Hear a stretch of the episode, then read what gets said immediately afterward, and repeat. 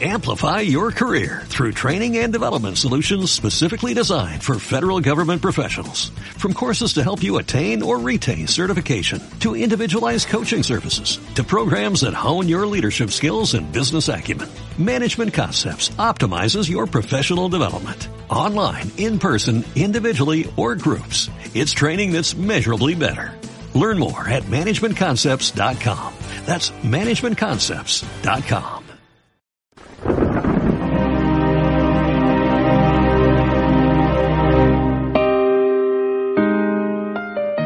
aquel tiempo llegaron la madre y los hermanos de Jesús y desde fuera lo mandaron llamar. La gente que tenía sentada alrededor le dijo, Mira, tu madre y tus hermanos están fuera y te buscan. Él les contestó, ¿quiénes son mi madre y mis hermanos?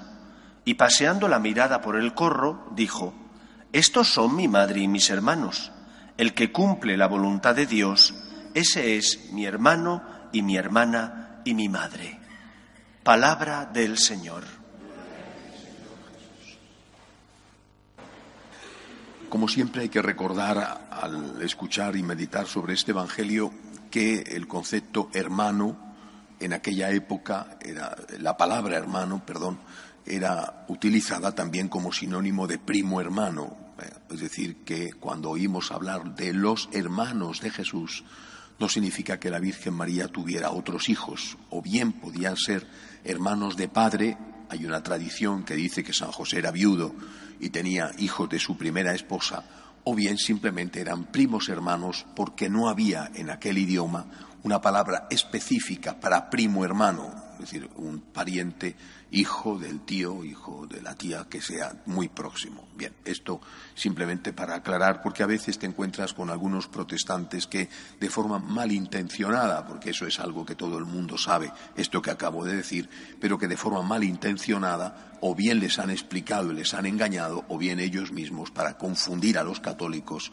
dicen que la Virgen María tuvo hijos por otros hijos porque el Evangelio dice, habla de los hermanos de Jesús. Zanjado esta cuestión, que es un asunto menor, eh, menor en el sentido de que es evidente, cualquiera que sepa algo de Biblia sabe que esto es así. Eh, creo que hay otra cosa detrás de esto muy importante.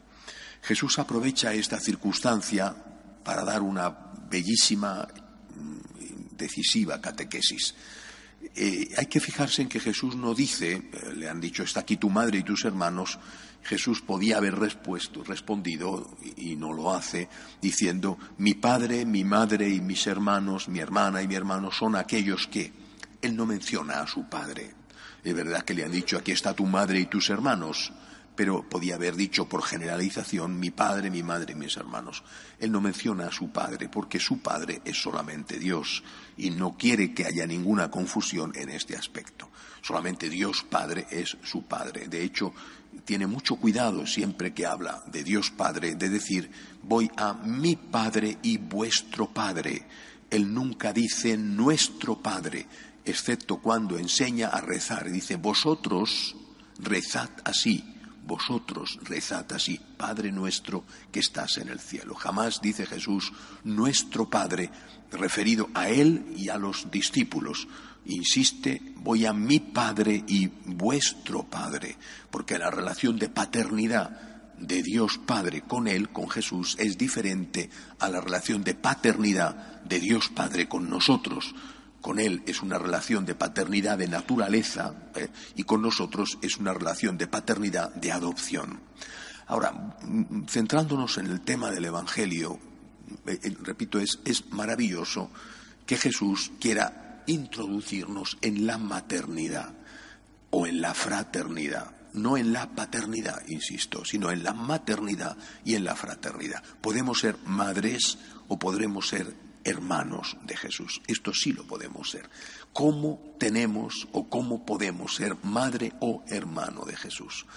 Eh, eh, me parece, a mí por lo menos que me parece, me parece muy importante que me admitan a este grado de intimidad en la familia de Jesús, en la familia, por lo tanto, de Dios.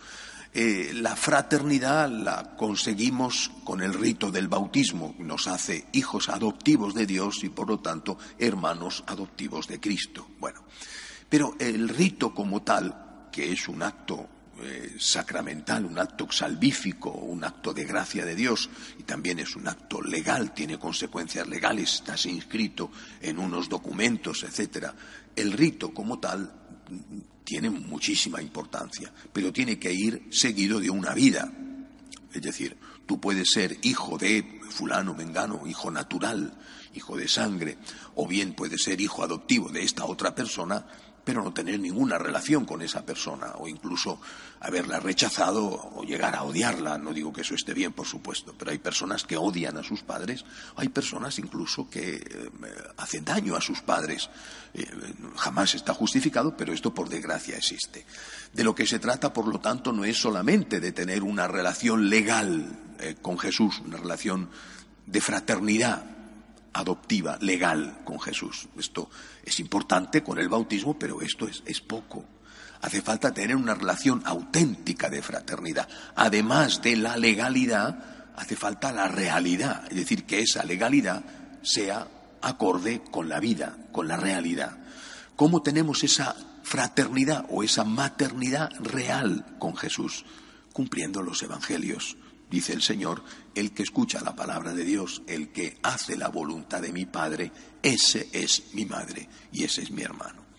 Eh, hace varios días ya os dije que leí una cosa que me gustó mucho, la, la sangre forma la familia humana, pero el de estar dispuesto a dar la sangre por alguien, a dar la vida por alguien, forma la familia espiritual. No podemos cambiar, podemos rechazarlo, pero no podemos cambiarlo, la, la, vinculación de sangre. Nacemos hijos de esa persona o hermanos de esa persona. Después tenemos que tener una buena relación con ellos, la mejor relación que podamos tener con nuestros padres o con nuestros hermanos, pero si tuviéramos una mala relación seguiríamos siendo hijos de nuestro padre y hermanos de nuestros hermanos. En cambio, con los amigos es distinto. Los amigos los escogemos, los amigos nos escogen. Eso es una decisión voluntaria. Pero para que esa relación de amistad sea una relación de verdadera fraternidad, tiene que ser tan intensa, tan firme, que tenemos que estar dispuestos a dar la vida por esa persona. Es decir, que cuando estamos dispuestos a dar la vida, a derramar la sangre, en ese caso ya sí que somos de verdad de la misma familia. La sangre es lo que nos ha unido, no la sangre natural, eso no se puede cambiar, pero sí la disposición a derramar la sangre. Esto se ve claramente en el caso de los mártires, también en el caso de los santos que sin haber sido mártires han llevado una vida de santidad, de heroísmo, de virtudes heroicas, que no han derramado su sangre, pero han llegado hasta el extremo de amar tanto a Jesús que hubieran estado dispuestos a derramar su sangre y lo han demostrado llevando esa vida de santidad heroica. Tenemos, por lo tanto, que estar dispuestos a dar la vida por Jesús. Creo que esta es la clave. Si yo estoy dispuesto a amar a Jesús tanto, que estoy dispuesto a dar la vida por Él, y lo demuestro en la vida cotidiana, es decir, si estoy dispuesto a dar la vida por Jesús, estaré dispuesto con más facilidad, digo yo, a dar el dinero, por ejemplo, a dar el tiempo, a defenderle, a dar el honor. Si estoy dispuesto a dar la vida por Jesús, estaré dispuesto con más facilidad a estar un rato, un tiempo, acompañando a una persona que está sola, a una persona que está enferma. Estaré dispuesto a socorrer a una persona que necesita ayuda. Estaré dispuesto a cumplir mis obligaciones profesionales, siempre será eso mucho menos que dar la vida, que derramar la sangre. Estaré dispuesto a cumplir mis votos, mis promesas matrimoniales, sacerdotales, eso será siempre menos que derramar la sangre. Es decir, poniendo el límite, llegando hasta derramar la sangre, que es el límite, dar la vida, el martirio, llegando hasta ese límite, estando dispuesto hasta llegar a este límite, pues entonces todo lo demás, aunque pueda resultar en algunos momentos difícil, es menos.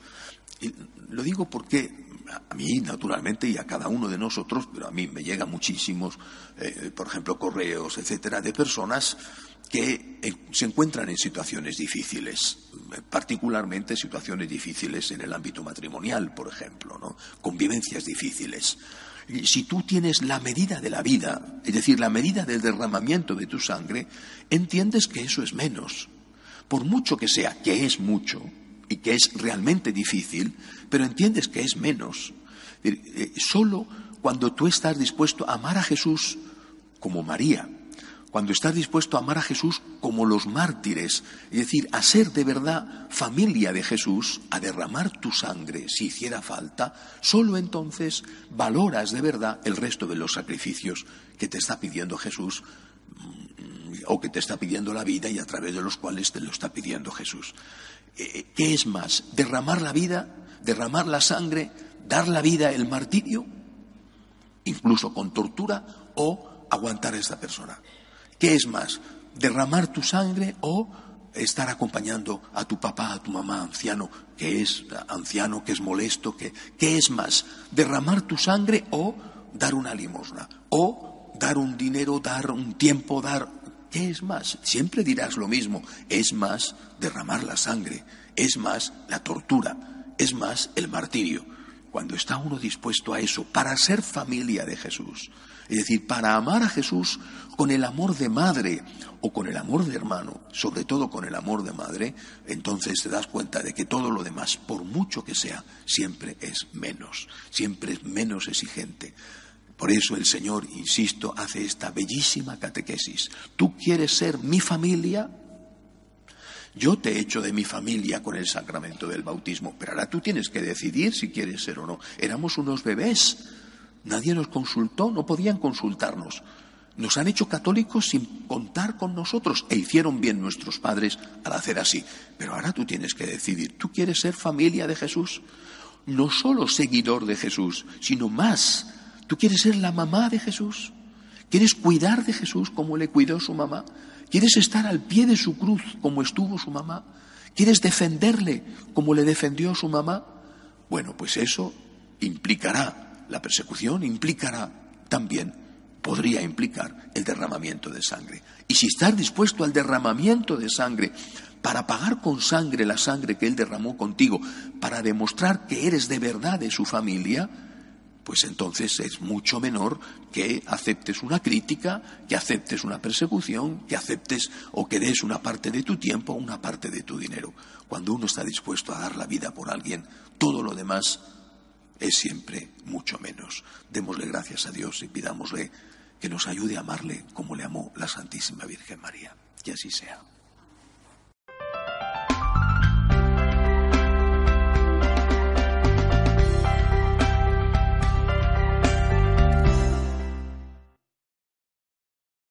Amplify your career through training and development solutions specifically designed for federal government professionals. From courses to help you attain or retain certification, to individualized coaching services, to programs that hone your leadership skills and business acumen, Management Concepts optimizes your professional development. Online, in person, individually, or groups. It's training that's measurably better.